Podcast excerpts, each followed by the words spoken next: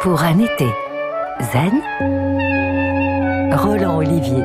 Une minute pour arrêter le temps. Vous me suivez? Le temps qui passe, même en vacances, peut être la source de préoccupation ou de stress.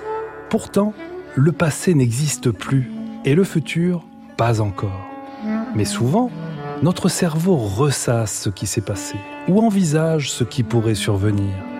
Dans cette perspective, le présent est coincé, écrasé entre ces deux mondes imaginaires, devenant plus mince qu'une feuille d'or.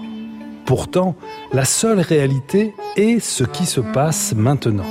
Ouvrons-nous au présent. Posez-vous sur trois respirations naturelles, sans forcer. Restez dans une position confortable, puis observez ce qu'il y a autour de vous, comme si c'était la toute première fois.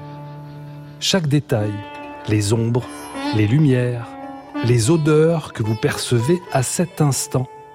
Revenez régulièrement sur la respiration, en même temps que vous continuez d'écouter vos sens et votre présence ici et maintenant.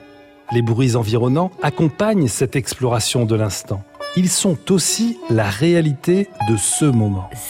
Et voilà, en une minute, vous avez arrêté le temps pour vous offrir un cadeau, le présent. Pour un été zen, en réécoute et en podcast sur FranceBleu.fr.